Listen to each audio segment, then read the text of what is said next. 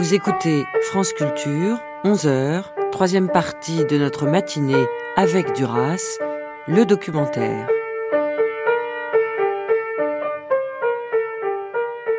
Mais Marguerite, depuis le début de la semaine, nous avons tenté de comprendre le cœur de l'écriture de Marguerite Duras. Nous avons été sur ses traces, dans les lieux où elle a vécu, enfant, adolescente, puis tout au long de sa vie d'adulte. Il subsiste dans l'œuvre et dans la vie de Marguerite Duras des périodes opaques. Nous allons tenter aujourd'hui de chercher des éclaircissements avec comme première étape l'abbaye d'Ardenne en compagnie de Marianne Alphand. Dimanche 22 avril 1945. Dionys a dormi au salon. Je me réveille. Oui, là c'est le, c'est la rédaction. C'est la rédaction du, du retour d'Antelme.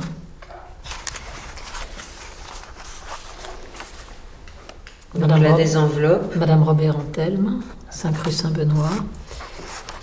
Et ça, c'est une lettre, hein, mon petit. C'est une lettre de Marguerite. C'est la première lettre que Robert, est-ce que Marianne, vous auriez la gentillesse de la lire? À l'intérieur de l'exposition préparée par l'IMEC Et c'est la première lettre que Robert Antelme rédige quand il vient d'être sauvé euh, par ses deux amis qu'a envoyé François Mitterrand dans le camp. Donc c'est la première lettre qu'il écrit de survivant et il l'écrit à Marguerite, sa femme. Avec toi Marguerite, oui. Alors, Dachau, dimanche 6 mai, avec écrit en biais, je profite du passage de l'aumônerie générale et des bons soins de Madame Tardy pour te faire parvenir ce mot. Mon petit, dimanche dernier à cette heure-ci, la mitrailleuse se faisait entendre dans le camp. Nous étions enfermés dans les blocs. Cela a duré à peine une heure. Nous avions changé de planète.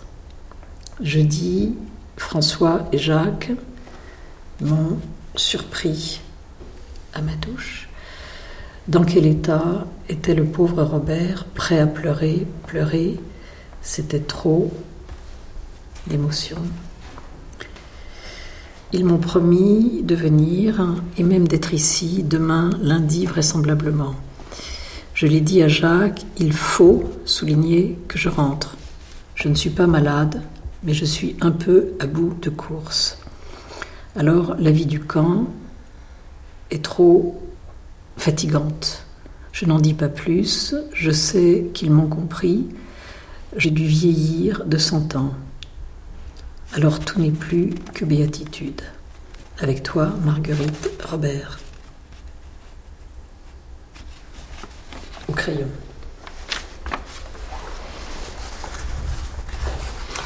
Elle disait que une fois, une fois où j'étais chez elle, elle m'avait remonté une petite boîte à musique et euh, c'était euh, l'air de la Clairefontaine.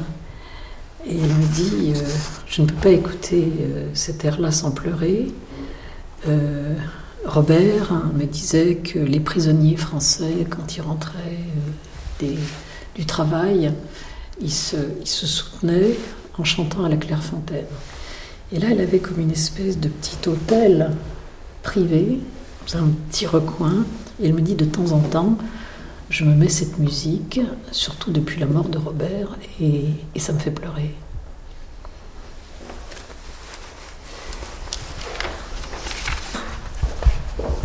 Ça, c'est elle. Toi. Jamais ce mot ne m'a semblé plus près de l'infini, tant il renferme de choses vastes dans sa substance contractée. Aussi, puisqu'il a le caractère exceptionnel d'être un signe entre nous, je me permettrai de ne pas, de ne pas le subordonner aux choses de la grammaire. Et ceci vous expliquera et me fera sans doute pardonner mon. Alors je vous dirai l'estime et le prix que je porte à la joie qu'à travers tout cela j'éprouve à m'approcher de vous. Et je ne regrette pas le violent refoulement où j'ai imposé à ma nature qui durant toute la nuit, splendide, a effleuré tous les paysages familiers à notre pensée et à nos sens.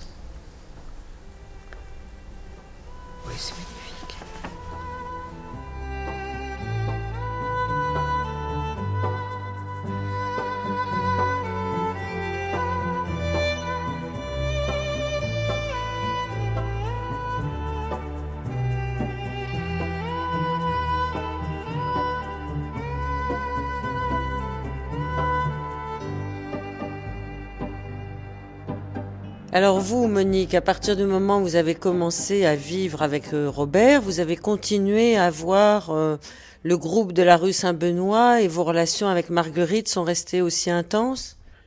Bah, on se voyait, moi je, je les vois, au fond, j'ai milité avec Marguerite. Monique Antelme. Alors là, je la voyais beaucoup, mais plutôt dans le militantisme.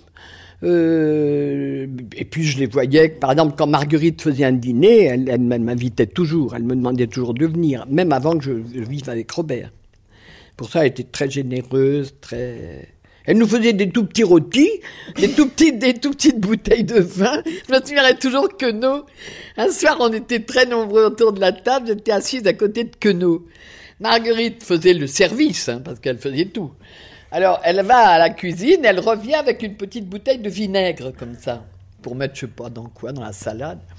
Elle, entre moi et Queneau, entre Queneau et moi, il faut, que j'apprenne à dire, elle, euh, elle, tend la bouteille de, vinaigre pour la poser sur la table. Queneau se retourne à moitié et dit C'est le Beaujolais? Et ça, c'était Marguerite. Elle aurait pu nous donner une petite bouteille comme ça de Beaujolais pour 15 personnes. Elle invitait beaucoup de gens parce qu'elle était très, elle aimait, inviter, ça c'est sûr, mais elle, était un peu radin, quoi. Ou alors elle avait peut-être pas assez d'argent, je sais pas.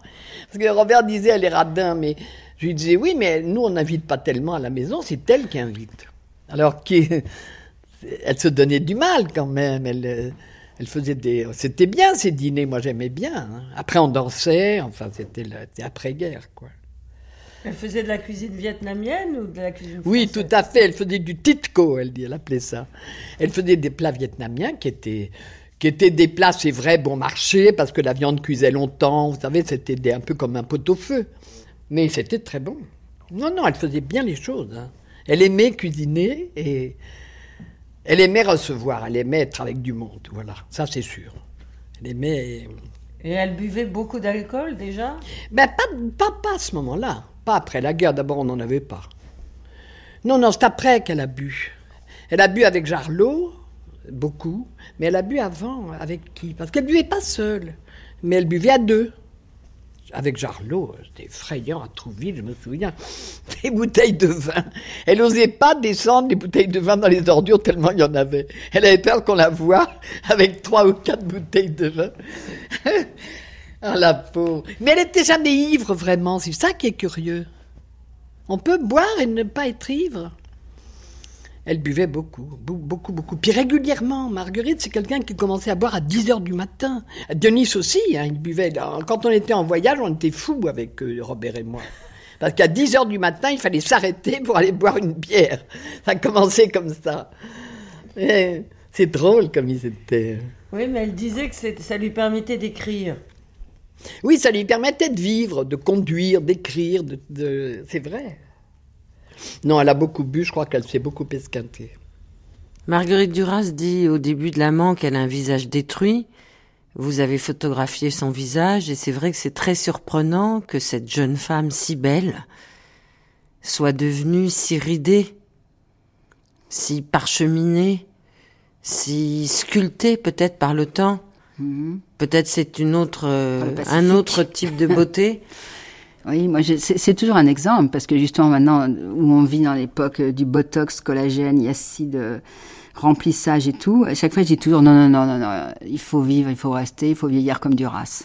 En fait, c'est toujours elle que je cite comme non non non non non non non, il faut vieillir comme Duras, voilà, avec cette espèce de, de pomme rainette, comme ça, qu'elle était devenue. Euh, Dominique Isserman, photographe. Alors, son visage me faisait penser toujours, j'ai toujours la grenouille, vous savez, ce visage tout ridé comme ça, avec quand même un sourire, quand même très souvent, les yeux plissés comme ça, espèce de tête ronde sur ce corps, avec. Euh, et, était quand même très libérée d'elle-même, Marguerite, quand même libérée de, son image, de son, euh, de son corps. Euh, était vraiment quand même dans le fonctionnement des choses, dans, la vie qui, se vit, quoi. Elle n'était pas dans, dans, l'idée qu'elle se faisait d'elle-même, je crois pas. Elle vivait pas par procuration de conventions, de clichés qu'on peut avoir euh, comme ça les uns avec les autres selon les moments sociaux, affectifs. Euh, c'est une femme libre, je crois. En fait, Yann était plus intimidé que Marguerite. D'ailleurs, on le voit sur la photo. Il cherche où mettre son visage, son corps, euh, comment incliner sa casquette. Euh, Marguerite, elle met la casquette sur sa tête, mais elle reste dans quelque chose de très convenu et très convenable. C'est-à-dire qu'on sourit sur une photo, elle ne fait pas de manière pour faire la maline. Elle, euh, est gentille, euh, comme sur les photos, euh, parce que, oui, donc, c'est pas une rebelle dans le sens de, quelqu'un de qui, fait des embarras, des histoires, du scandale. Pourtant, elle aimait bien le scandale, hein, Marguerite. Et elle disait cette très belle phrase sur Yann. Elle disait Vous êtes la chose la plus scandaleuse qui me soit arrivée. Et, ça, je trouvais une, une formule absolument magnifique, quoi. D'ailleurs, lui, je pense que ça, tout ça, ça l'a nourri complètement, quoi. Il est venu chercher sa bouillie, quand même, chez Marguerite à la cuillère, quoi. Elle lui a donné, elle lui a, il a, il a ramassé les derniers mots jusqu'au dernier moment. Il a, moi, je me rappelle une promenade avec Yann, euh, je sais plus pourquoi, le long des Tuileries, quand Marguerite était déjà euh, très très mal, et, je lui disais, mais raconte, chaque mot, prenez, écrivez prenez des notes. Il me disait oui, c'est ce que je fais. J'entends chaque phrase et je sais qu'elle peut-être elle les dira plus, elle me parlera plus. Et même quand elle dit passez-moi le beurre, il faut l'écrire, il faut le dire. Comment elle l'a dit, à quel moment. Euh. Et il a fait ça, il a témoigné de tout ça, Yann. Et voilà, Yann aussi, euh, il a été une grande joie aussi pour Marguerite. Sur les... Je pense pas que Marguerite s'attendait à, elle dit ce scandale, mais ce miracle aussi euh, à, l'âge où elle l'a rencontré. Euh, bon, il y avait les disputes, évidemment, tout mais, mais quand même, c'était de la joie aussi d'être ensemble, quand même. On, voyait, on sentait bien, quand même.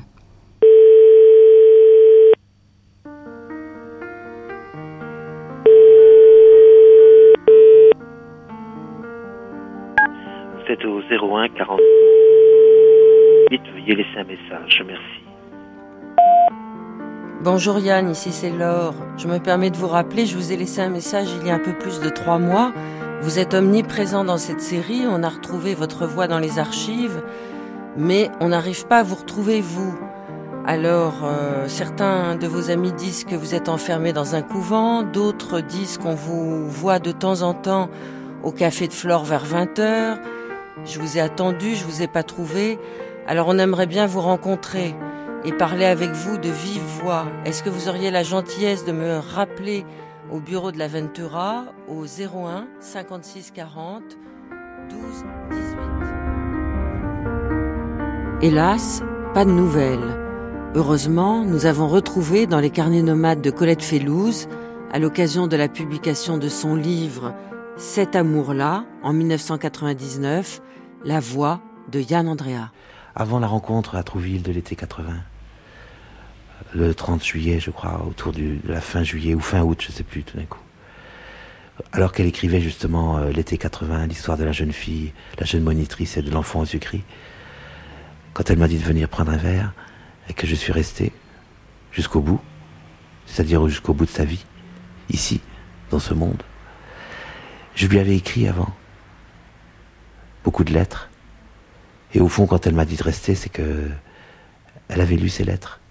Donc, euh, je crois que la relation, je le sais maintenant parce que je ne le savais pas à ce moment-là, bien sûr. Elle était déjà faite quand je l'ai rencontrée. Elle le savait, elle, je crois. Et je dois dire que son trait de génie, si je peux dire, avec moi, c'est qu'elle a compris cette chose, qu'entre elle et moi, en plus de cette relation qui, qui, allait exister, qui existait déjà, mais qui allait se développer dans le temps, avait effectivement euh, ce que vous dites, les cris, les insultes, les tout quoi, un peu comme tout le monde. Il y avait cet élément important, essentiel, qui était ni elle ni moi, mais le troisième élément qui est l'écriture.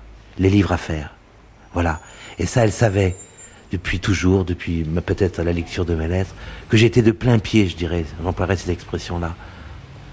Là, pour euh, écouter, pour être là simplement, et taper à la machine ou entendre ce qu'elle allait me, dire.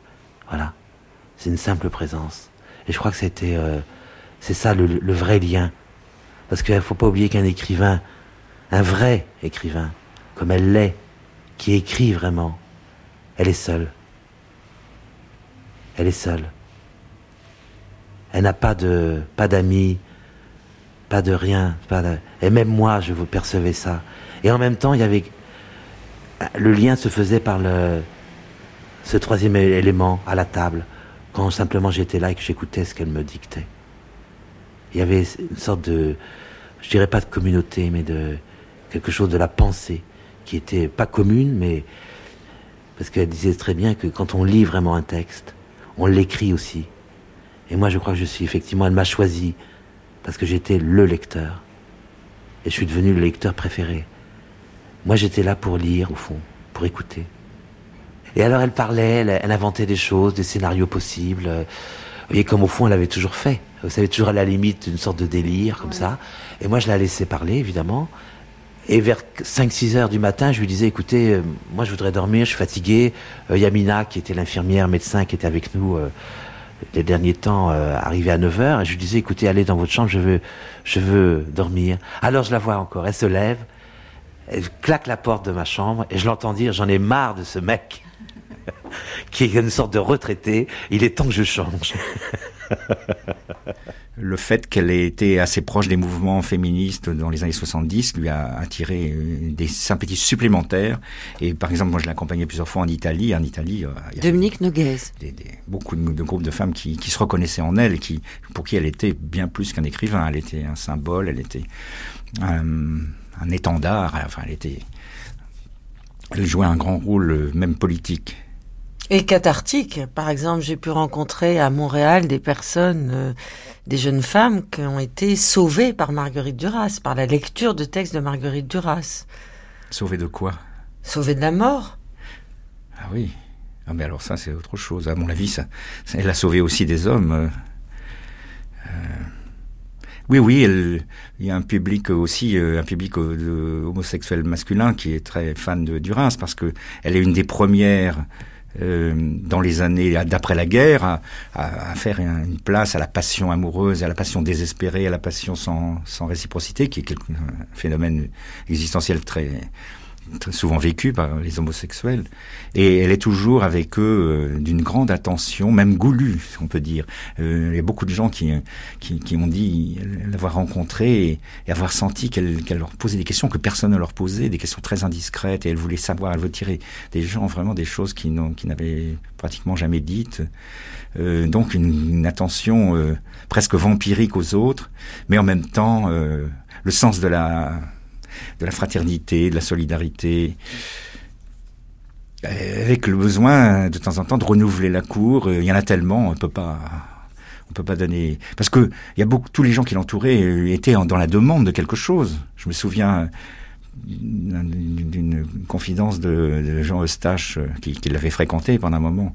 Et puis un jour que qu'il allait mal, qu'il avait un problème euh, amoureux, il avait appelé Marguerite au secours au, téléphone et elle lui avait dit assez sèchement que bon qu'elle ne, pouvait rien pour lui et, au fond qu'il prenne ses responsabilités. Et il en était resté extrêmement euh, mari, extrêmement euh, blessé.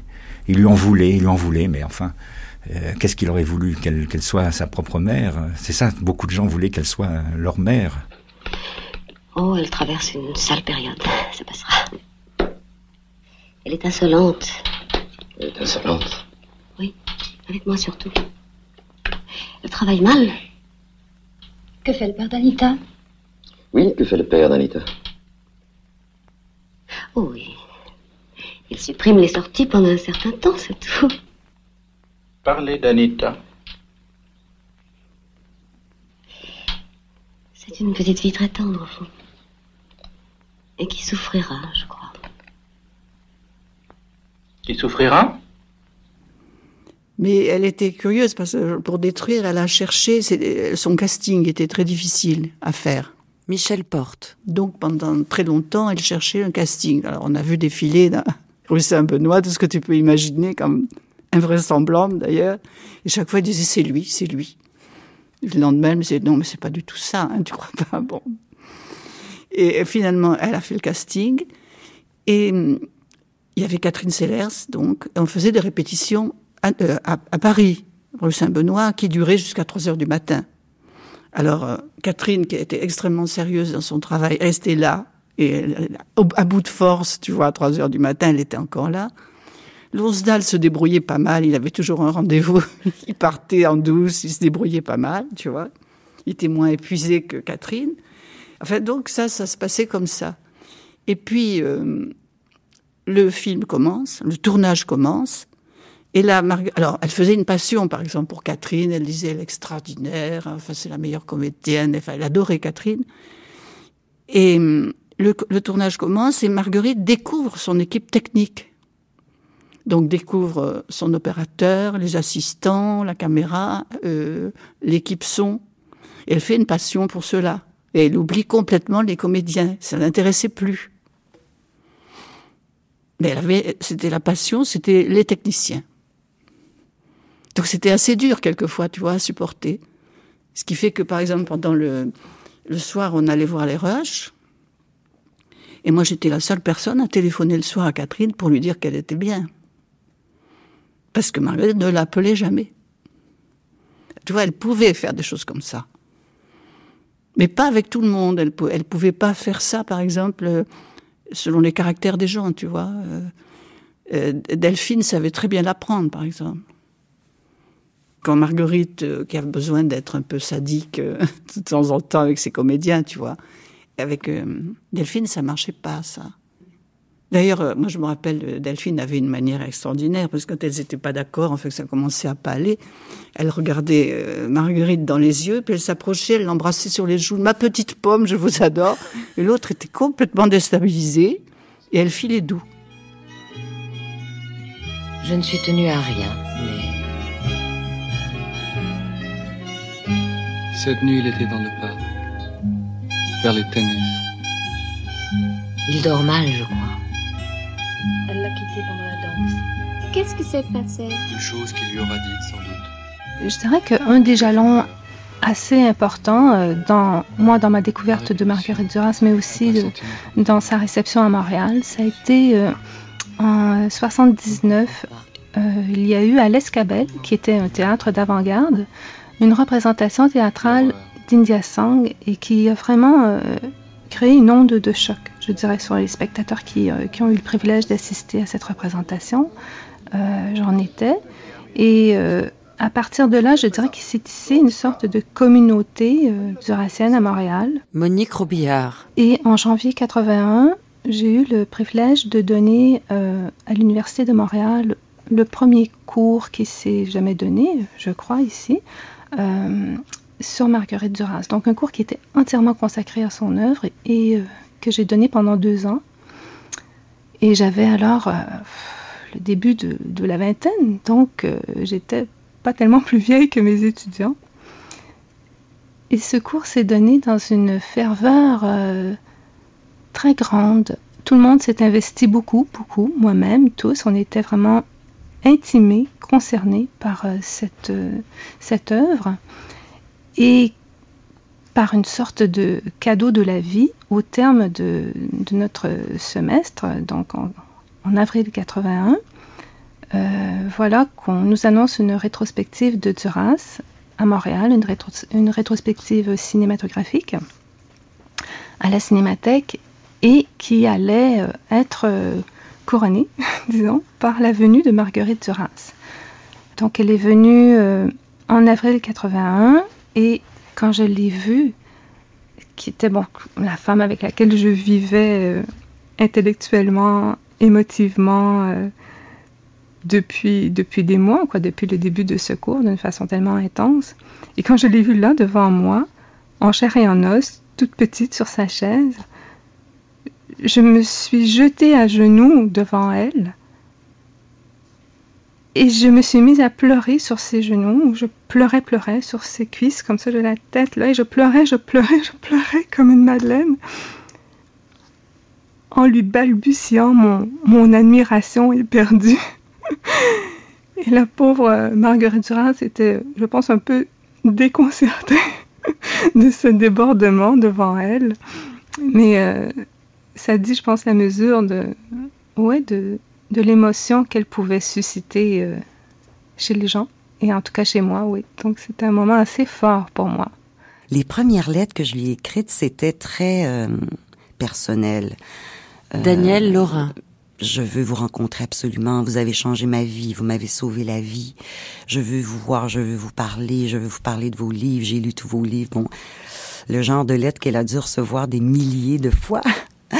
Et puis ensuite, les autres lettres, c'était, écoutez, je, je, je, fais un travail universitaire sur votre œuvre.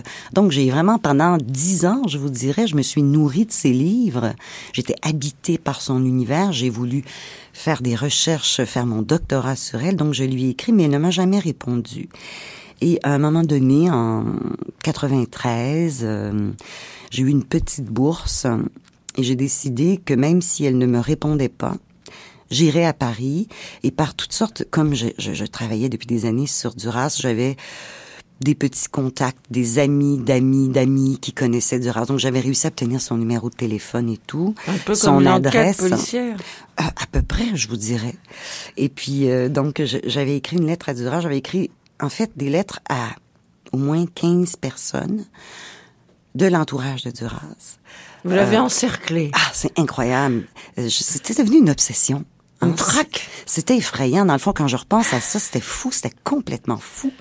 Euh, même, je me rendais, quand je suis arrivée à Paris, sur la rue Saint-Benoît. Je savais où elle habitait. J'arpentais la rue. J'attendais qu'elle sorte de sa maison.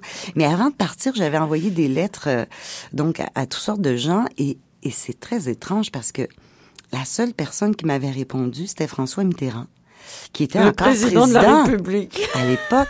J'en revenais pas. Je me disais, mais c'est quand même incroyable. Son fils, que j'avais eu au téléphone, avait refusé de me parler. Outa. J'avais, euh, Outa. Euh, j'avais essayé avec, euh, à l'époque, je me rappelle, Xavier Gauthier, qui avait écrit Les Parleuses. J'avais essayé avec Michel Mansour. J'avais essayé, écoutez, ça a pas de sens, là. Au moins 15, Edgar Morin.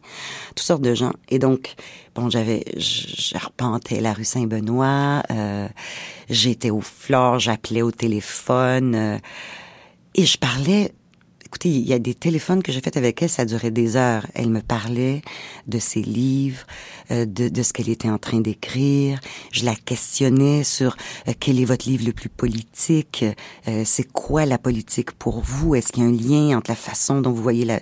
Elle répondait à toutes mes questions, parfois en partant sur comme on dit en québécois, sur une chire, sur une espèce de planète qui était pour moi inconnue et j'arrivais pas vraiment pas à saisir ce qu'elle disait, mais parce que vous savez comment elle était, Duras, elle pouvait partir euh, sur un terrain, euh, être très articulée sur quelque chose et tout à coup lancer une espèce de réplique qui avait, semble-t-il, rien à voir avec ce qu'elle était en train de dire.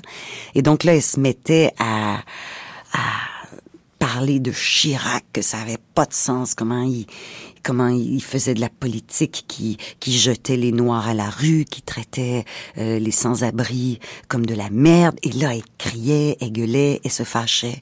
Et tout à coup, elle arrêtait et elle disait, écrire. Vous avez lu mon livre, écrire? Vous savez ce que ce que je dis dans ce livre-là quand je parle de la mouche, la mouche qui est en train d'agoniser. Mais la mouche, c'est vrai, vous savez. Je l'ai observée pendant des heures. Et oui, oui, la mort, la mort, oui, c'est sûr, la mort est là, la mort va arriver. Et donc elle partait comme ça. C'était fascinant parce que dans le fond, dans le fond, c'était tellement ces livres. C'était tellement ce qu'on voit, ce qu'on sent, la voix de Duras dans ses livres qu'on entend, c'était sa voix, elle était comme ça. Euh, je trouve que parler avec Duras, l'écouter, c'était, c'était, c'était comme être dans un de ses livres finalement. C'était absolument fascinant. Et chaque téléphone se terminait par, euh, ben écoutez, je, suis à côté. Est-ce que je peux passer vous, vous, vous voir? Est-ce que je peux vous parler? J'aimerais ça vous voir.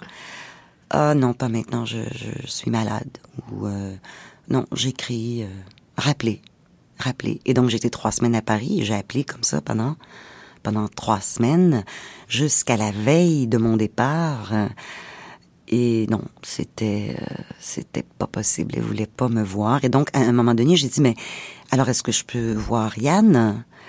Euh, Et là, elle m'a dit, euh, elle était pas contente en fait. C'est comme si elle était plus, euh, elle était plus au premier plan. Comment se fait-il que je voulais voir Yann et pas elle? Mais en même temps, euh, non, euh, ça n'a pas fonctionné. Je ne l'ai jamais rencontré. Euh, Je ne devais parler à personne, ni voir personne, ni, ni, ma mère, ni mes sœurs, personne, parce que je devais être qu'avec elle. Je- voilà. Si j'avais commencé à, parler à quelqu'un, j'aurais eu une distance, on m'aurait dit des choses, j'aurais eu un, point de vue. Elle ne voulait absolument pas ça. Quand je dit qu'elle m'a, que je suis venu prendre un verre là, l'été 80, qu'elle m'a fait acheter cette bouteille de vin rouge, elle a recommencé à boire d'ailleurs. Je savais pas que c'était grave pour elle. Eh bien, elle a refermé la porte, mais elle m'a dicté les textes pour Libération, là, les chroniques qu'elle faisait, l'été 80. Et puis voilà. Après, elle m'a mis dans le film, dans Agatha, l'homme atlantique, elle m'a donné un nom. euh, et voilà. Embarqué. Au fond, elle a compris très vite que je ne cherchais rien, que je ne voulais rien. Que j'étais sans rien, sans, sans aucune euh, prétention, j'ai envie de dire. Et c'est ça qui lui a plu, et c'est ça qui l'agaçait aussi fortement, bien sûr. Évidemment, parce qu'elle était dans une sorte de fer, d'invention perpétuelle. C'est ça, c'est là où on voit qu'elle avait, une vraie nécessité d'écrire. Moi, je l'ai pas. Je pas. Je, je, suis, je suis comme l'ambassadrice de France à Lahore. Je suis tenue à rien. Alors ça la fascinait. Elle trouvait ça formidable que je reste euh, allongé toute la journée, mais en même temps, évidemment, c'était pour elle, c'était le contraire, elle. J'étais là, voilà. C'était ce, mot qui est très dévalué, très péjoratif maintenant dans la langue française, qui est de, le service, au service d'eux. Et moi je le dis très simplement, je me suis mis au service d'eux, de cette femme qui écrit. Voilà. Et ça a des contraintes des servitudes, et aussi c'est une euh, fonction tout à fait essentielle que de servir. Et je crois qu'elle a compris ça. Voilà. Et votre rencontre avec François Mitterrand? Écoutez, il m'a rien raconté de neuf euh, qu'on sait maintenant avec les livres de, de, de, de Pierre Péan, euh, tout ça. Mais à l'époque, euh, toute cette histoire pendant la résistance avec Duras, euh, qu'on avait vu par bribes dans l'autre journal un peu, mais il n'y avait pas les détails de tout ça, de l'arrivée de, de, de Robert Antelme euh, euh, au- sur la rue Saint-Benoît, après euh, que euh, François euh, Mitterrand l'ait découvert dans, dans les camps et tout ça. On n'avait pas les détails non plus de la rencontre entre Duras, Mitterrand, Mascolo, euh, la résistance, euh, euh, comment euh, la sœur de, de d'Antelme euh, était au téléphone quand Mitterrand avait téléphoné pour savoir est-ce que je peux monter et tout ça. Donc il m'a tout raconté ça en détail et c'était vraiment quelque chose, c'était très émouvant. Euh, lui qui pouvait être si distant euh, était très ému en le racontant, très très très ému. Euh, et j'étais très émue aussi. Et je me rappelle qu'à la fin, euh, je lui ai demandé, mais pourquoi vous avez accepté de me rencontrer finalement? Et vous savez qu'à l'époque, il était déjà malade, mais moi je le savais pas en tout cas. Et il m'a dit simplement euh, parce que Marguerite c'est une amie et on ne refuse jamais de parler de ses amis. L'amitié est ce qu'il y a de fondamental dans la vie. Et l'amitié, je pense, était une valeur pour lui. On l'a vu dans dans d'autres situations. Je ne retournerai plus à l'école. Pourquoi? Parce que à l'école, on m'apprend des choses que je ne sais pas. Parmi les cinéastes qui ont été impressionnés par l'intensité de l'écriture de Marguerite Duras, il y a entre autres l'auteur de Othon, Jean-Marie Straub. Il nous raconte dans quelles circonstances il l'a rencontrée la première fois. En 71, je l'ai connu à, une terrasse de bistrot euh, près du cinéma Le Racine. Voilà. Là, elle m'a parlé de son fils qui refusait d'aller à l'école. Elle voulait savoir ce qu'on en pensait. Et alors, qu'est-ce que vous en pensiez? Ben, On a fait un film, là. En rachachant. Hum. C'est encore une autre histoire. Pourquoi? C'est elle qui vous a demandé de tourner euh, Ernesto? Non, pas du tout. On a découvert le livre en traduction anglaise chez des amis à, à Utrecht, où on allait sous-titrer des films dans ce temps-là. Et je lui ai téléphoné en rentrant à Paris euh, en lui disant que j'aimerais bien voir ce texte-là en français. C'était une histoire pour enfants avec plein d'illustrations. Je ne sais pas si vous l'avez eu en main. Et puis, euh, elle m'a dit euh, Ah ben, allez là-bas, je sais plus où, dans une cour au quartier latin. Je vais téléphoner, on vous le donnera. J'y étais. le mec m'a dit Tenez, ça fait 30 francs. J'ai pris le bouquin, je lui ai donné 30 francs et je suis rentré à la maison. Et j'ai téléphoné à Marguerite en lui disant Voilà, j'ai le livre, ça m'a coûté 30 francs.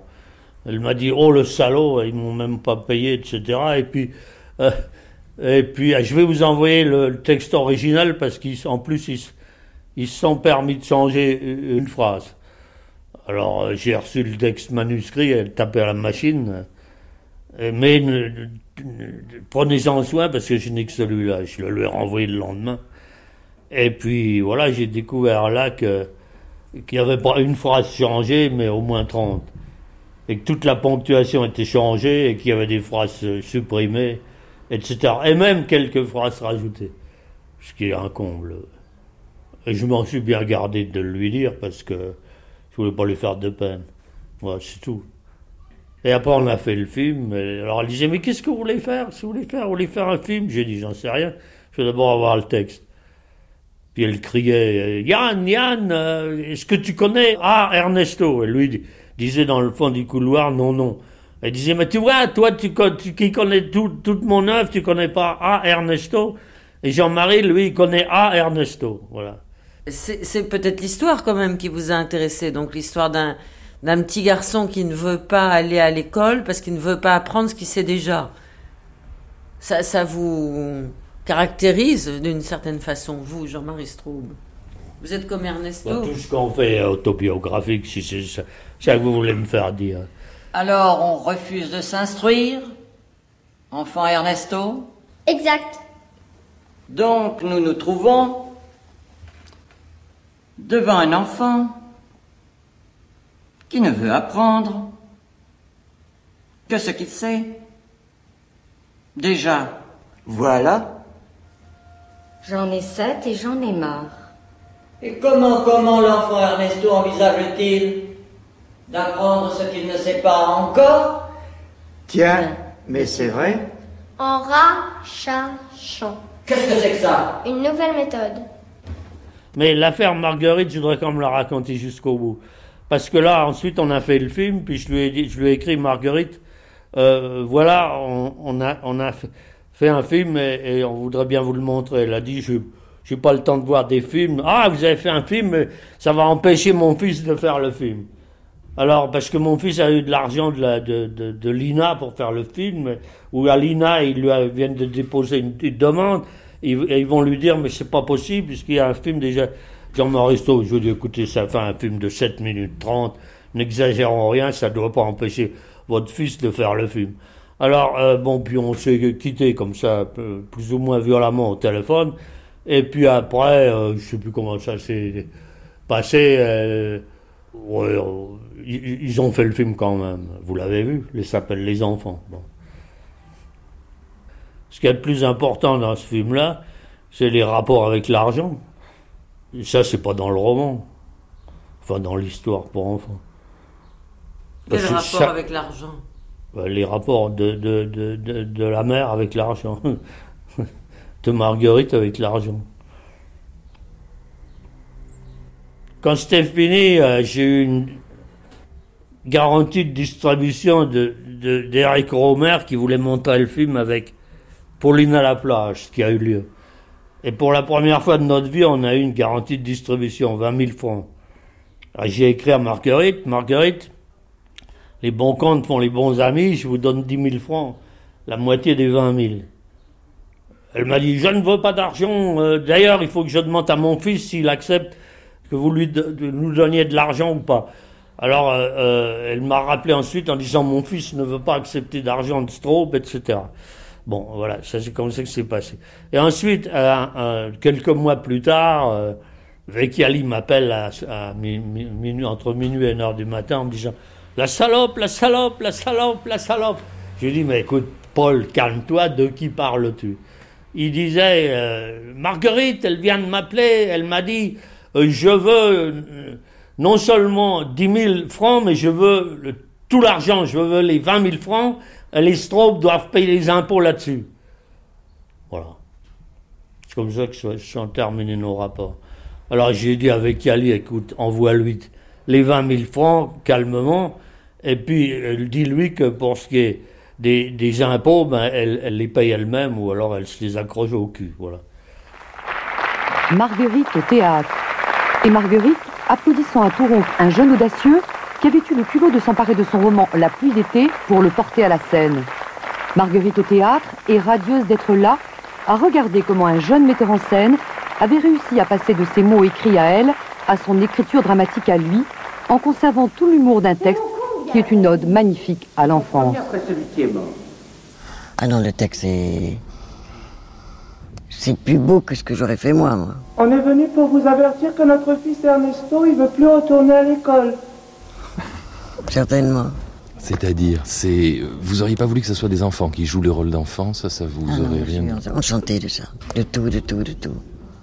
C'est que Dieu a plus l'impression à la sortie de la pièce, je le dis très sérieusement, d'un changement intégral du théâtre. Changement intégral, c'est-à-dire?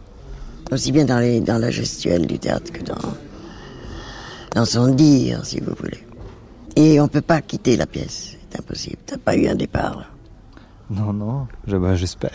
Je, ne sais pas. Je, ah non, parce que tu sais, c'est très dur aussi. On a peur aussi. Oui, c'est douloureux. C'est douloureux. C'est drôle, c'est la douleur heureuse qu'il y a dans le livre, en fait, cette espèce de douleur mm. heureuse. Marguerite Duras, vous disiez, euh, j'étais heureuse quand j'écrivais ça. Vous vous en mm. souvenez quand vous mm. étiez euh, en train de l'écrire? Il avait un bonheur d'écriture, oui. Alors il faut préciser tout de suite, Noël, que elle était côte à côte avec Éric Vignier, le metteur en scène, le metteur en scène de cette pièce.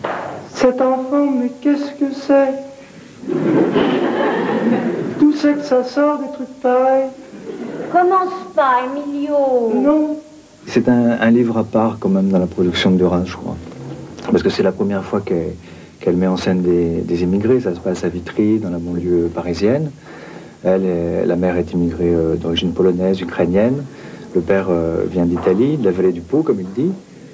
Et voilà, donc tout, tout, le monde, c'est une métaphore sur le monde, en fait. Papa, il a jamais puni Popol. Le maître, il invente que papa a puni Popol pour que lui, le maître, il puisse dire papa a puni Popol. Je vais en faire une autre. Marguerite Duras, jusqu'à la fin de sa vie, n'a cessé d'aimanter les plus grands et les plus jeunes des talents, et ce, dans toutes les disciplines.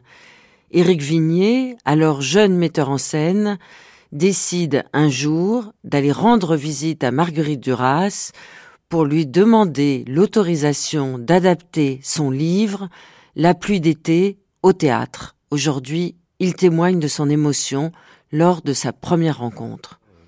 J'en menais pas, pas large, hein, parce que j'étais. Pour moi, j'avais l'impression que j'allais rencontrer quand même le monument, euh, le monument de la littérature. Euh, oui, euh, presque. Enfin, c'était un, monument exceptionnel. Moi, je me sentais tout petit à côté, donc j'avais très très peur. Et puis on a pris ce petit train, on est arrivé à, Trouville. Et puis euh, Yann est venu nous chercher en bas, on est monté au, dernier étage de, cet ancien hôtel euh, euh, qui avait été réhabilité en, appartement, enfin c'est pas un appartement. Et puis euh, je me souviendrai toujours de la de, l'arrivée comme ça parce que Yann a ouvert la porte, Marguerite était à l'intérieur de, de l'appartement. Et puis euh, François Regnault est, entré dans, dans, l'appartement, il a embrassé Marguerite, et puis Marguerite, euh, moi j'étais resté dans l'embrasure de la porte. Et puis Marguerite regardait euh, en direction de la porte, et puis elle dit à François Regnault, comme ça, tout fort, Lui, je le reconnais. Alors ça a commencé comme ça. Ça a commencé quand même très fort, je trouvais. et puis, euh, donc on est rentré et, on a commencé à... On allait pour faire une interview pour le journal de, de la, du théâtre de la commune. Et puis on a commencé à parler de choses et d'autres. Et puis après, on est allé déjeuner, on, on, a bu un peu de vin blanc. Et puis après, on a, on s'est baladé euh, en Normandie jusqu'au pont avec Marguerite et Yann. Qui, et Marguerite travaillait, parce qu'elle travaillait toutes les après-midi, c'était sa façon de travailler, c'est-à-dire euh, d'aller sur les traces de l'histoire, quoi, chercher quelque chose, la tombe du, du soldat anglais, enfin bon, toutes ces choses-là. Et, c'était très fascinant cet après-midi, parce que c'était une, c'était une après-midi de, de, de pluie d'été. C'est-à-dire, euh, il, il, pleuvait, il faisait beau, il pleuvait, il faisait beau, comme quelquefois en Normandie. Et mais la connaissance, enfin la reconnaissance avec euh, Marguerite Duras, ça a été euh, ça a été direct, quoi. C'est-à-dire que tout d'un coup, après les cinq minutes de, de, de, panique comme ça, à l'idée de, rencontrer quelqu'un qu'on vénère, enfin qu'on admire énormément, euh, qui nous qui nous apporte beaucoup, euh, c'était après, c'était comme si on se connaissait de toute éternité. Donc et puis ça a été comme ça jusqu'à la jusqu'à jusqu'à la fin puisqu'après elle est venue euh, au conservatoire, on a fait une représentation pour elle, exceptionnelle. Et puis après elle est venue, elle a pris, elle est venue en Bretagne à la première de de, la pluie d'été, donc euh, dans la banlieue brestoise, avec euh, Yann et puis avec ma sœur et l'ami de ma sœur. Ils ont fait 750 km en voiture. Elle est arrivée à 9 h pile. Et puis après, moi, on, on s'est beaucoup baladé. Je lui ai montré un peu la Bretagne parce que je suis breton. Et puis après, oui, on s'est pas, on s'est pas quitté, on va dire. Alors Ernesto, elle avait pensé à moi, mais j'ai fait, j'étais chez elle, j'étais très mal, je venais de perdre plusieurs personnes que j'aimais beaucoup et j'étais pas bien du tout et je sentais pas l'envie d'être un enfant. Je veux dire, c'était pas possible, quoi. J'avais une barbe, j'ai dit, je pas, ça va pas être crédible. Michael Lonsdal. Ça n'aurait pas collé, quoi. On a fait des essais avec elle, puis Yann est intervenu, et Yann André à l'époque, euh, enfin intervenu sans, sans, rien dire, mais euh, ça n'allait pas. Quoi.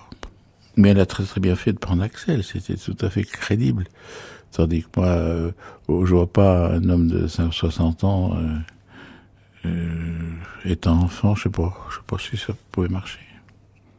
On pouvait se confier à Marguerite. Vous disiez que vous avez traversé des moments très difficiles. Est-ce qu'on pouvait lui parler ou elle ne s'intéressait qu'à qu elle? Elle ne s'intéressait pas qu'à elle, mais la souffrance des autres l'épouvantait. Le, elle, elle avait trop peur. Quand les gens étaient malades, elle n'allait pas les voir. Elle pouvait pas supporter de voir les êtres qu'elle aimait. Pas, pas, savait pas quoi dire, quoi. mais ça, je comprends. Et quand elle-même est tombée malade, vous avez pu aller la voir? Non.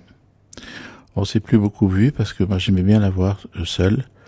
Et puis avec euh, Yann, c'était pas possible. Il était toujours là, il disait rien. Euh, c'était une présence étrangère pour moi, oui. Donc vos rapports ont commencé à évoluer à partir du moment où Yann est arrivé dans la vie de Marguerite? Oui. Comme un barrage? Oui, oui, parce que je crois qu'il y a eu beaucoup de personnes qui ne sont plus allées. Je veux dire, il, pour moi, je crois qu'il a fait un peu le vide autour d'elle. En même temps, elle a ressuscité grâce à cette rencontre. Oui, bien sûr. Bah ça, il, elle, elle, lui devait la vie. Hein. Il l'a sauvée. Elle était à moitié morte, Mar euh, Marguerite. Vous pensez à Marguerite de temps en temps? ah, Beaucoup, beaucoup. Souvent, quand je sais pas très bien quoi faire, je me dis, voyons, si Marguerite était là, qu'est-ce qu'elle me dirait? Oui, oui, c'était une espèce de référence à moi sur euh, le génie, quoi, l'espèce de quelque chose qu'on peut, on peut pas nommer comment c'est, ça se comprend, ça se vit, mais chaque fois que j'essaie de mettre des mots, je, je trouve pas quoi. Vous êtes engueulé quelquefois? Non, jamais, jamais. Alors ça, jamais, jamais. Pourquoi? Bah parce que je sais pas, il y a une espèce de compréhension comme ça. Moi, je sentais ce qu'elle voulait et elle, et elle adhérait à ce que je donnais. Euh, ça lui plaisait, moi ça, me plaisait. Enfin, non, une espèce d'accord comme ça qui fait qu'on n'a jamais discuté ni de rien, sauf des, des, emplacements, des choses techniques, mais sur le fond, non. C'est très rare de rencontrer une espèce d'osmose comme ça avec quelqu'un dans ce beau métier. Pourquoi vous a-t-elle choisi Elle vous a élu même. Oh, parce que je crois que je représentais quelque chose qui n'était pas l'acteur, qui voulait être acteur, comment dire. Que ça se passait un peu au-delà du métier. Oui, oui, ça c'est une des choses. Je suis très anglais par la, façon d'évoluer dans ce métier. Je suis à la fois in et out, quoi. Mais il faut rester assez out, parce que sinon on se laisse embarquer dans, dans quelque chose qui, qui est une fausse image, quoi. Elle disait de vous, Éric Vignier, que quand elle passait du temps avec vous, au moment des répétitions, elle, elle éprouvait beaucoup de bonheur. Qu'est-ce qui s'est passé euh, à ce moment-là particulier entre vous? Pourquoi était-elle si heureuse? Mais c'était comme une forme de, de transmission. C'était quelque, quelque chose était transmis. C'est difficile à exprimer parce que moi j'ai une grand-mère euh, maternelle qui était une forme de, qui était quelqu'un qui n'était pas cultivé du tout, euh, qui était garagiste en province, en, en, Bretagne, mais qui avait la même force que Marguerite Duras et qui criait beaucoup.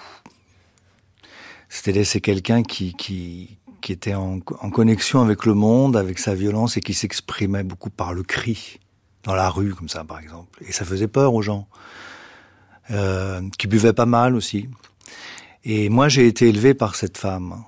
Enfin, une partie. De, ma mère aussi m'a élevé. Hein.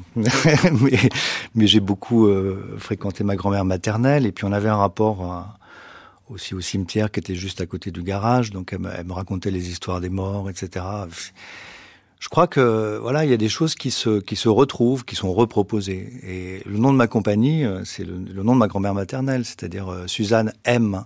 Et moi, j'avais choisi Suzanne M, qui était déjà un titre euh, durassien, sans avoir, sans connaître l'œuvre de Duras, quand j'ai décidé de faire ça. Et donc, en fait, quand j'ai quand j'ai connu Marguerite Duras, d'abord l'œuvre et ensuite la femme, c'était pareil. C'est-à-dire, je, je, on se connaissait déjà. C'est-à-dire, on s'aimait déjà. Euh, on est allé à Brest, au théâtre Le Quartz, en voiture. Et euh, c'était magnifique.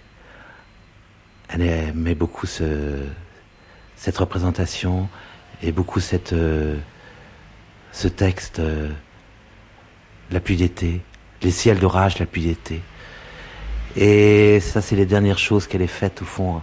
Après, ça a été le, la préparation à la mort, on peut dire, la dernière année.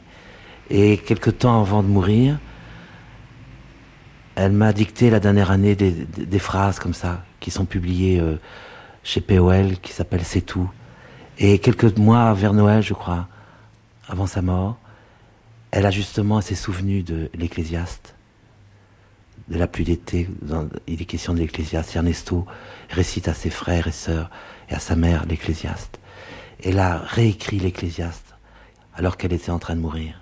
Je trouve ça ma magnifique.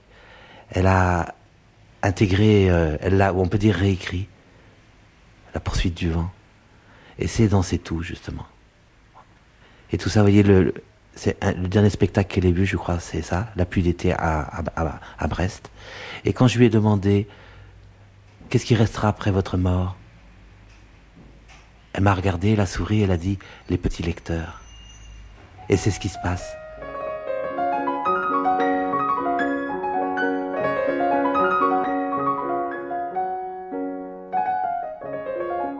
C'est vrai qu'elle avait une capacité de bonheur, mais c'était pas le bonheur, c'était compliqué parce qu'elle était tombée très loin dans le malheur juste avant. Et c'est vrai que dans ces années 90 qu'on suivit euh, son retour à la vie, elle a été, elle était relativement euphorique. Patrick Grinville. Très, très, très, très, elle était très agile, elle réagissait sur tout, elle avait une espèce de fringale de tout, de, de, de tout ce qu'elle voyait.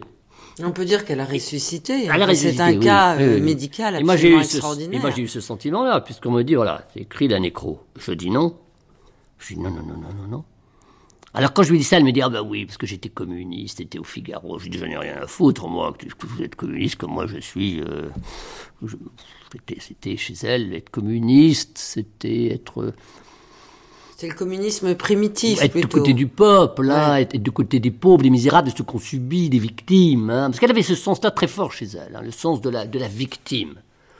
C'est son petit, son petit frère, hein, voilà, c'était ça, hein, la victime, le, le, le, la, la, misère, le misérable, qui n'a rien, qui, qui elle, ça, ça, l'obsédait totalement, ça. Elle revenait là-dessus. Et c'était toujours cyclique, et on, on, revenait toujours aux mêmes, aux mêmes choses, aux mêmes alors, le petit frère, vous parlez du petit frère, qui effectivement est très présent dans son écriture, et en même temps euh, qui reste euh, quelqu'un de très opaque sur la relation qu'elle a pu avoir avec lui. Oui. Inceste ou pas inceste? Ah, Je sais pas, je sais pas du tout. Hein. Il y avait le grand frère un peu mythique là. Moi des plus entretien de l'ambiguïté en oui, tout oui, cas oui, de la part de Marguerite je sais Duras. Pas ce que je sais pas du tout là. Hein, le petit frère, je sais pas. Paul il s'appelait, je sais plus, oui. C'est compliqué parce que le rapport qu'elle avait à cette histoire-là, à l'amant et tout ça, devenait, euh, c'est-à-dire que l'imaginaire, moi quand je l'ai connu, l'imaginaire et la vérité étaient totalement mêlés. On pouvait plus, on pouvait plus faire la distinction. Alors je sais pas du tout. Hein. Moi, elle parlait beaucoup, de, surtout de sa mère. Oui, sa mère l'a insultée. Mais Marguerite, elle exagérait un petit peu aussi sur ce plan-là. Monique Antelme. Elle disait que dans sa famille, on la méprisait parce qu'elle était écrivain. Je crois que c'est un peu excessif le frère aîné, la mère, euh, tout le monde. Quoi. Et avec le jeune frère, avec elle, elle d'après ce qu'elle disait, elle était en parfaite communion. Autrement, euh, elle, elle, elle, aimait quand même sa mère. Moi, je m'excuse, mais je l'ai vue avec sa mère. Elle avait une certaine. Euh, c'est pas vrai qu'elle. moi, je ne l'aimais pas du tout, sa mère. C'est quelqu'un que je trouvais très antipathique. Mais Marguerite. Pourquoi? ben, elle, est, elle, ne pensait qu'à gagner de l'argent, elle ne pensait qu'à qu'elle elle était arriviste, mais alors à un point fantastique, elle écrasait tout le monde, sauf son, son fils. Le frère aîné de Marguerite. Pour qui elle, elle aurait fait n'importe quoi. Elle était Donc c'est vrai ce que raconte Marguerite. Elle était amoureuse de lui, elle était amoureuse de lui. Mais je ne crois pas qu'elle qu'elle aurait été jusqu'à Marguerite. Sa mère était amoureuse du frère aîné et Marguerite en faisait euh, des romans, des trucs. Mais ça, c'est normal, c'est une romancière. Et elle inventait complètement les rapports de sa mère avec le frère aîné. C'est vrai qu'elle avait des rapports un peu anormaux avec le frère aîné. Et que le frère aîné était méchant avec Marguerite, ça c'est vrai. Mais là-dessus, elle brodait, évidemment. Comment elle n'aurait pas pu peut-être faire ses livres, je ne sais pas. Même Moderato que j'adore, elle, c'est, oui, la, fille qui regarde, qui. Ben, si elle n'avait pas eu ce côté-là, elle n'aurait pas, pas fait l'œuvre qu'elle a faite. Elle a quand même, c'est quand même un écrivain, Marguerite. Il n'y a pas de problème. Je, reconnais tout à fait. Je fais pas partie des gens qui disent que Marguerite c'est de la merde. Il y en a beaucoup qui disent ça. Mais non, moi pas du tout.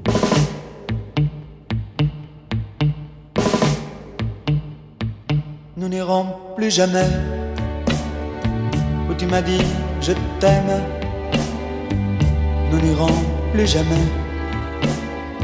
Tu viens de décider. Ah oui, c'est ça, oui, la scène, oui. Quand elle me renvoie, c'était très peu de temps après la rencontre. Du écoutez, Yann, c'est plus possible, je, je vous supporte plus. Vous êtes, euh, on n'est pas fait pour l'un pour l'autre, enfin des choses. Alors elle me jette la valise, elle a encore beaucoup de force par le balcon de, des Roches Noires. Puis après, je vois qu'il y avait, elle lance quelque chose, c'était le disque Caprice et fini, un petit 45 tours. Alors je vais, elle prend un taxi à la gare de Deauville, et je vais à Caen, à l'hôtel. Et là, je vois la pochette du disque, je reconnais bien sûr Hervé Villard, Caprice et fini. Et sur la pochette, écrit de sa main, Adieu Yam pour toujours. Et c'était signé Marguerite. Mais je ne riais pas du tout, j'étais catastrophé. Alors dans la nuit, je l'ai appelé, ça m'a, je l'ai appelé à Trouville très longuement. Et puis elle m'a dit non, c'est fini, je crois que c'est pas la peine qu'on se voit, etc. Et le lendemain, j'ai repris un taxi, je suis allé à Roche-Noire. Et elle m'a tout de suite dit, j'espère que vous n'avez pas oublié Hervé Villard.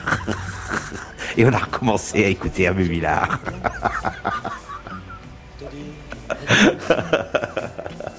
Et elle disait, vous voyez, parce qu'évidemment, euh, on mettait très fort, c'était presque l'hiver, on était seuls dans, les roches noires. Elle disait, tout est à nous, Ilan. Toutes les roches noires, tout est à nous, même la mer. Alors tout d'un coup, la caprice est fini partout, ça, ça l'enchantait.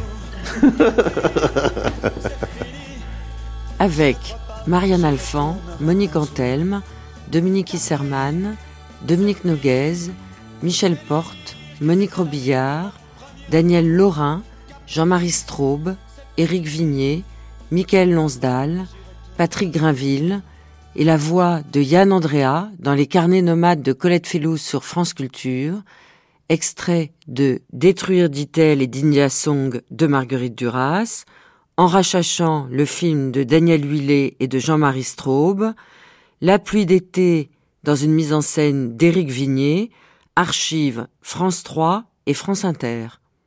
Enregistrement Jean-Noël Durand, Philippe Carminati, mixage Alain Joubert, Mé Marguerite, Catherine Parent, Jean-Claude Loiseau, Laure Adler.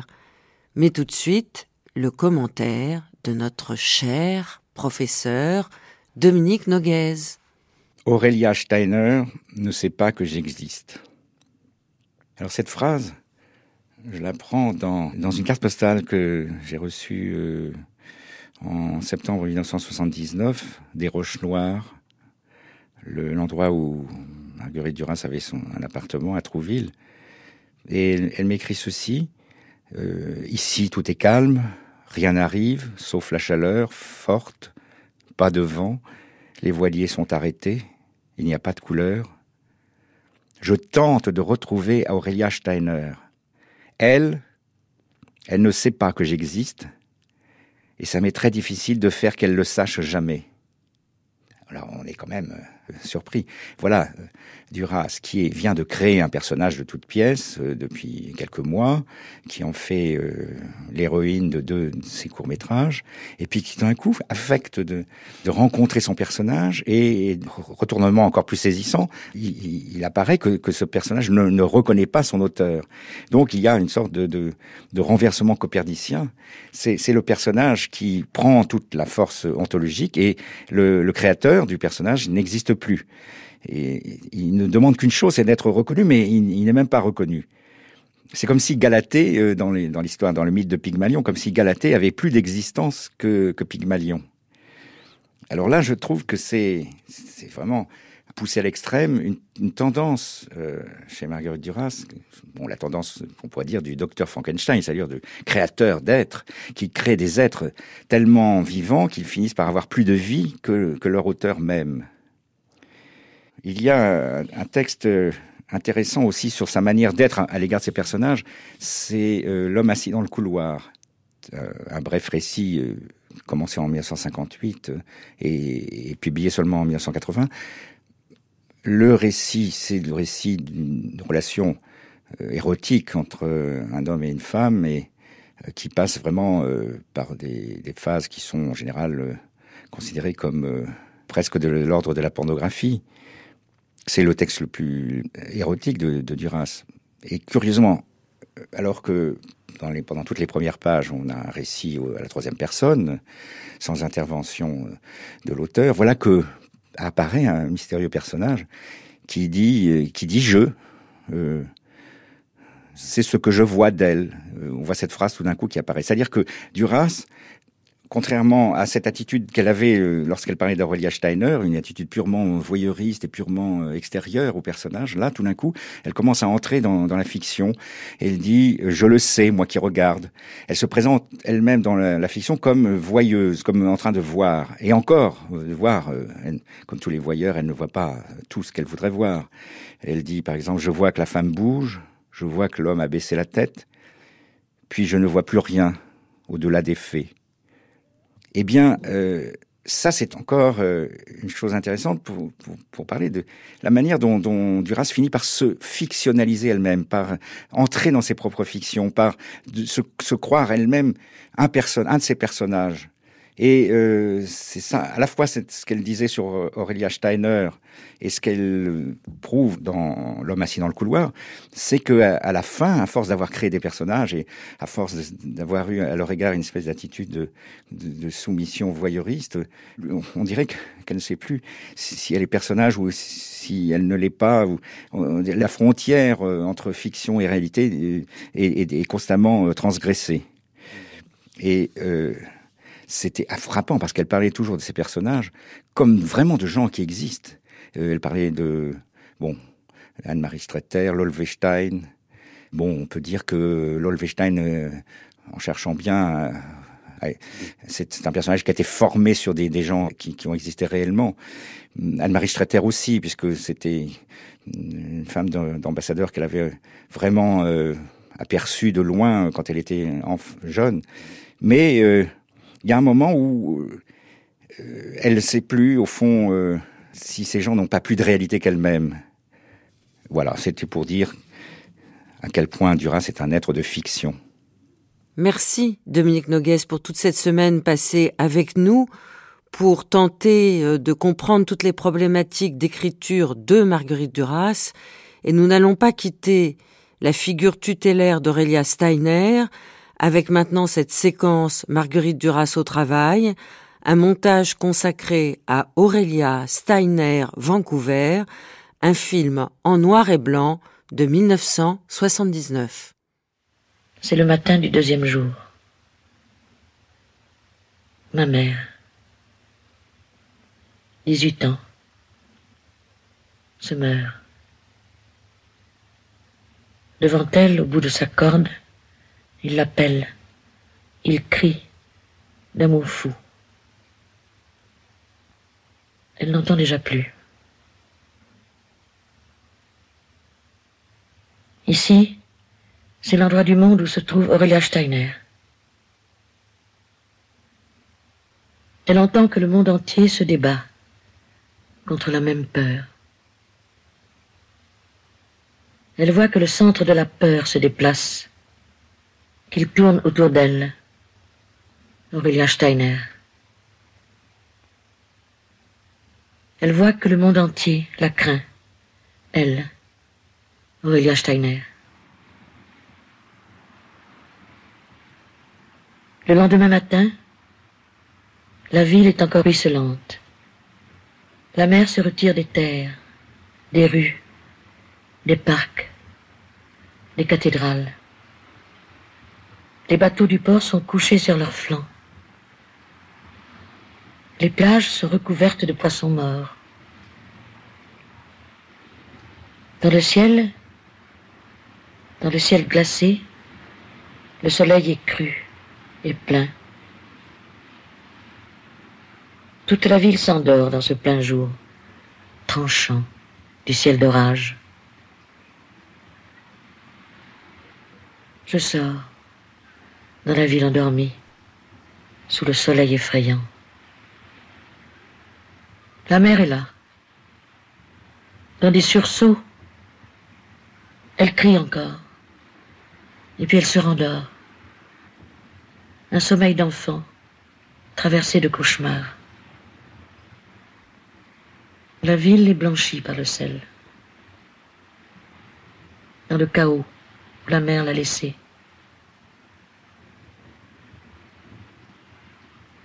Je marche. Petit à petit, sans que j'en sente rien venir, vous me revenez de l'exil, de la nuit, de l'envers du monde, cette ombre noire dans laquelle vous vous tenez. Vous traversez la ville. Je vous vois rejoindre un hôtel du port.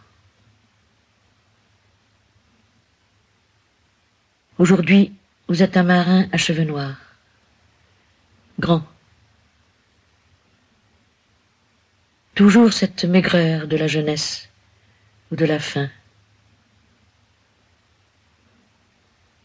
Vous vous êtes retourné, vous avez hésité, et puis vous vous êtes éloigné. Je sais que la nuit venant, vous irez du côté de cette rue et que vous la chercherez. Elle, celle que vous avez croisée ce matin dans la ville et que vous avez regardée. À cause de cette robe légère peut-être et de ce regard bleu sous les cheveux noirs.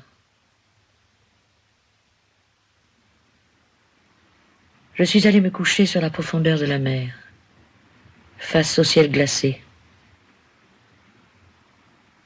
Elle était encore fiévreuse, chaude. Petite fille. Amour. Petit enfant.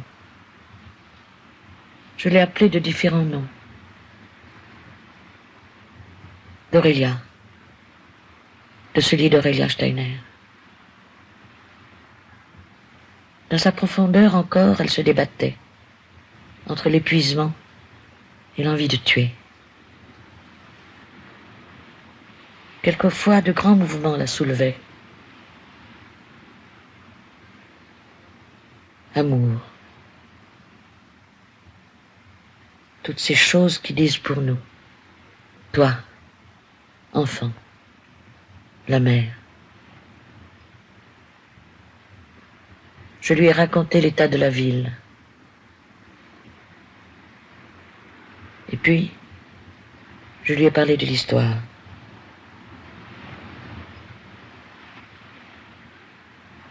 Je lui ai parlé longtemps. Je lui ai parlé de ses amants du rectangle blanc, de la mort.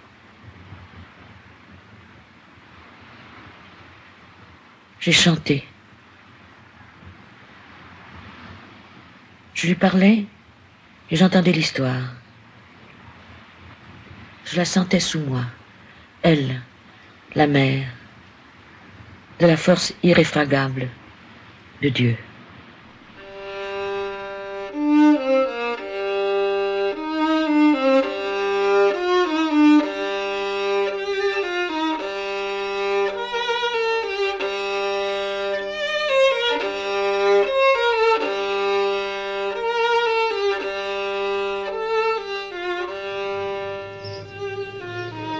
Je vais parler d'Aurélia. Hein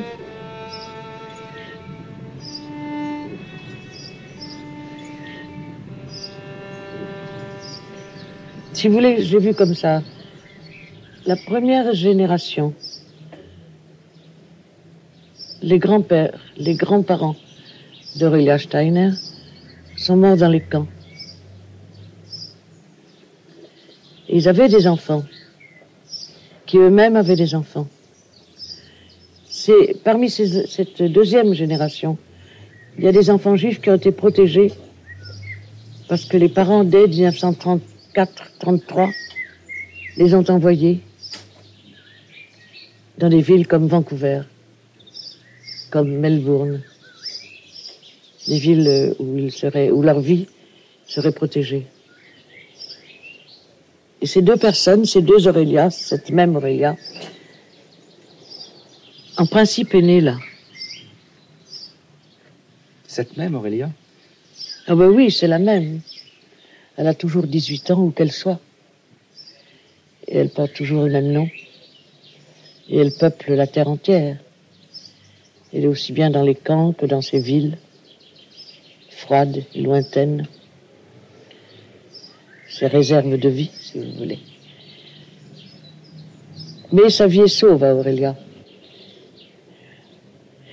La dernière Aurélia est donc née à l'étranger, c'est ça, à Melbourne et à Vancouver. Je ne crois pas qu'elle soit jamais revenue en Europe. Aurélia Steiner, comme tous les juifs d'Israël ou d'Europe, à travers ses parents et ses grands-parents, et donc, conséquemment, une survivante des camps. Je dis un oubli sur une sorte d'accident de la vie dans la chaîne de la mort, dans la généralisation de la mort, comme tous les juifs.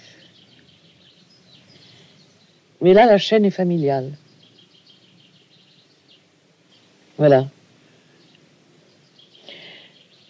Elle est partout, y compris dans les camps de concentration, Aurélia Steiner. Du moment que vous avez connaissance de l'existence des camps de concentration, vous en participez. Elle n'est pas née là, mais elle est née là aussi. Dans Aurélia Steiner, euh, mais euh, Les deux, tous les deux, c'est pareil. C'est pareil. Non. Ah oui, la petite fille est née de la. C'est ça. Son père a été pendu. Oui. Je ne sais pas si elle naît avant ou la- après la, la pendaison du père. Je ne sais plus. Je ne sais même pas si je me suis posé la question. En tout cas, elle est contemporaine de cette mort. C'est extrêmement dur de parler de ça.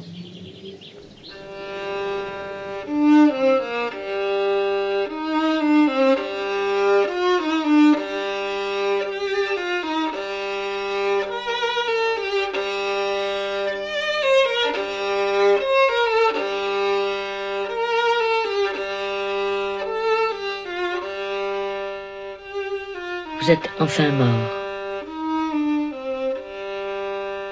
On vous a dépendu. Vous êtes allongé, recroquevillé sur vous-même, dans une pose négligée, ensommeillé, d'enfant. Le rectangle blanc de la cour est vide, excepté votre corps. Les amants sont morts.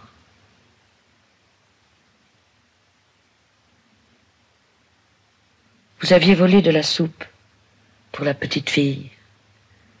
Aurélia. On vous avait découvert. On vous avait pendu. Au-dessus de vous, trois jours durant, le ciel allemand. Devant vos yeux, ce ciel, plein d'eau et de pluie féconde. Vous avez appelé trois jours durant, au bout de votre corde. Vous avez crié, répété sans fin qu'une enfant nommée Aurélia Steiner venait de naître dans le camp. Vous avez demandé qu'on la nourrisse, qu'elle ne soit pas donnée aux chiens. Vous avez hurlé, supplié le monde, qu'on n'oublie pas la petite Aurélia Steiner. Vers le soir du troisième jour, on vous a tiré une balle dans la tête pour mettre un terme à ce scandale. Elle, elle était morte le matin. À ses côtés, l'enfant. Les mots Aurélia Steiner n'ont plus résonné dans le camp.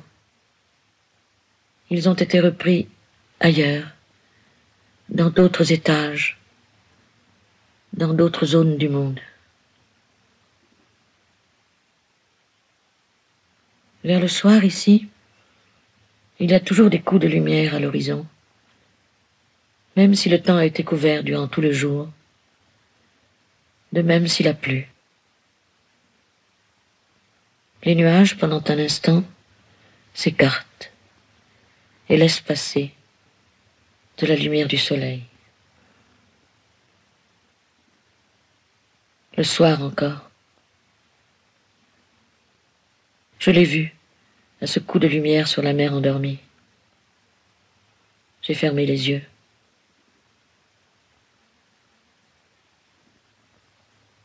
Je viens de le faire. J'ai cessé apparemment de vous écrire.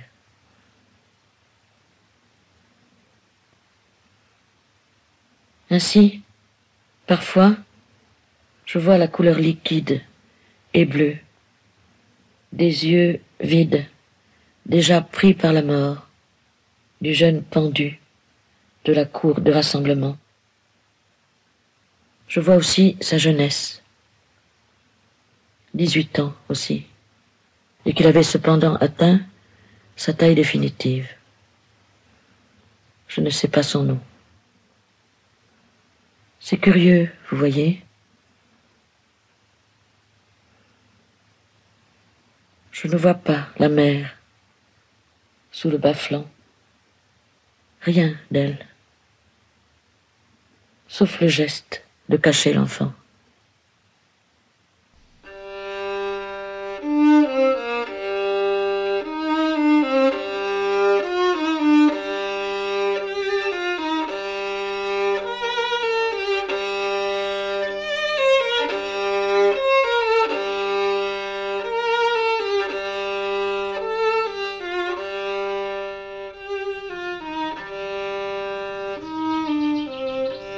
Est indiscret de vous demander pourquoi la troisième, Aurélia Steiner, n'a pas été tournée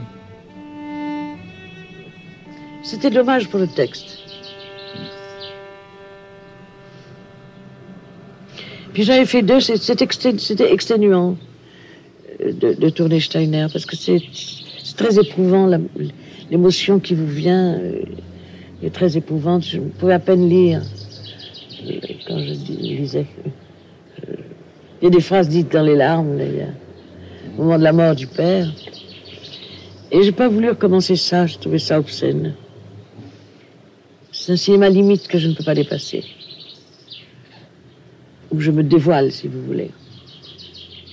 Je me dévoile dans ce désespoir de ne pas pouvoir préhender la chose juive, la judaïté. Et de quoi je me mêle de parler de ça Ils en parlent très peu finalement eux-mêmes.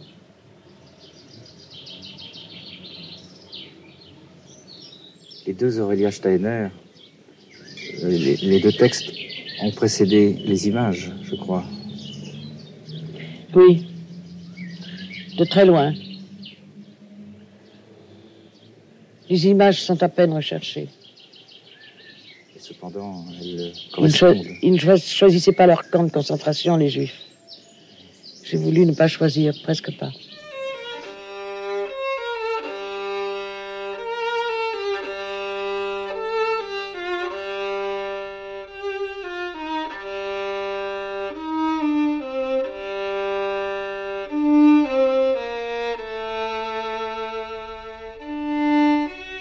Il commence à découvrir le corps d'Aurélia Steiner.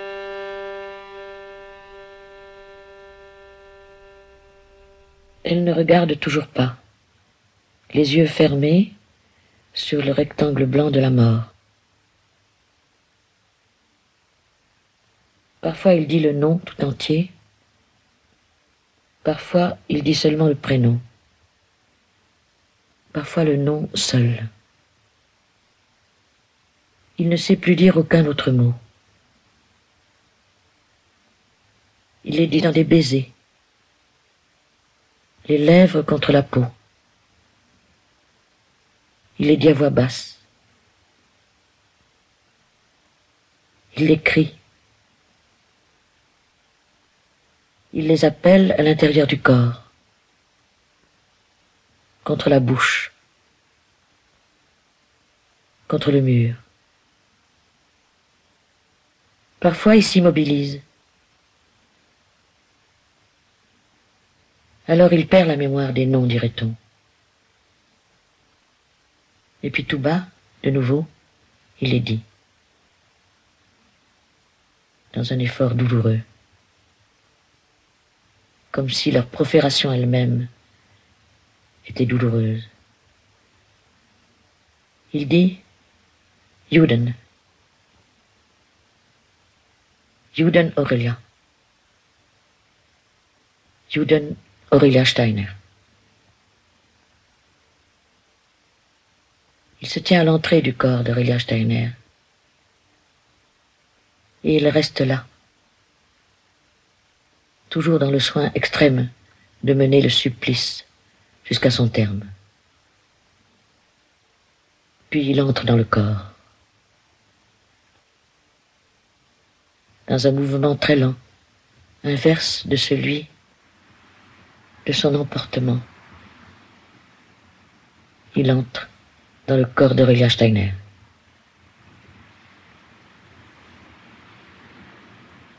La lenteur fait crier les amants. De nouveau, il dit les noms. Il les répète tout bas. Encore. Il a encore dit le nom. Il a encore répété, mais sans voix, dans une brutalité qui s'ignorait, avec un accent inconnu. Je me suis réveillé au petit jour. Le marin à cheveux noirs était allongé sur le sol de ma chambre. Il me regardait. J'ai entendu qu'il disait que ses yeux le brûlaient d'avoir regardé la beauté d'Aurélia Steiner. Que son bateau partait à midi, mais qu'il ne serait pas à bord. Que le bateau partirait sans lui. Qu'il désirait rester avec Aurélia Steiner, quoi qu'il advienne de lui. J'ai dit que je n'appartenais à personne de défini. Que je n'étais pas libre de moi-même.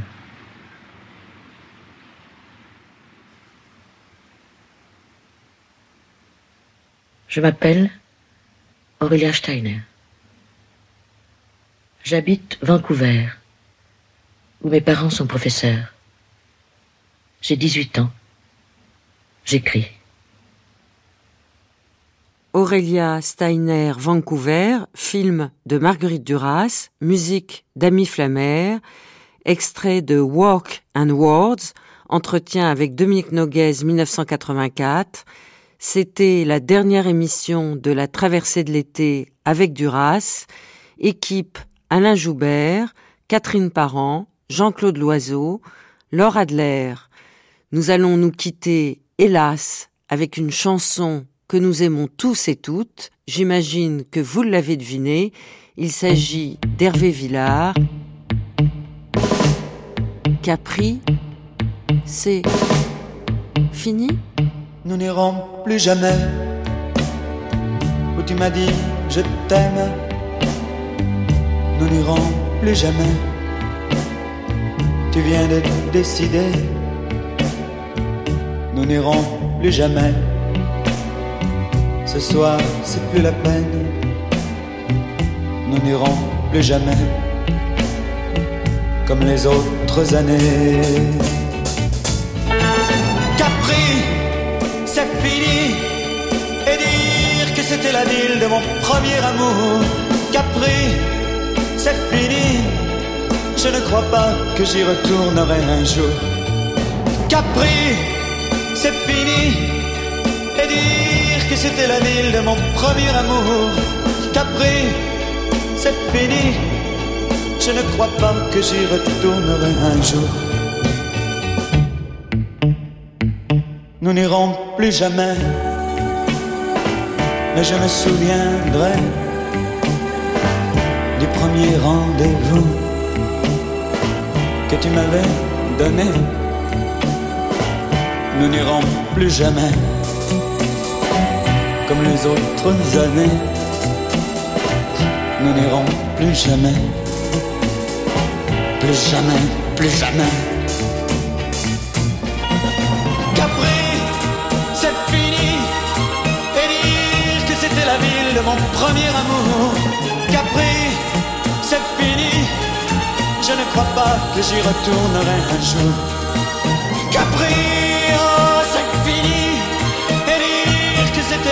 Mon premier amour. Capri, oh, c'est fini. Je ne crois pas que j'y retournerai un jour. Oh, Capri, oh, c'est fini. Et dire que c'était la ville de mon premier amour. Oh, Capri, c'est fini. Je ne crois pas que j'y retournerai un jour. Oh,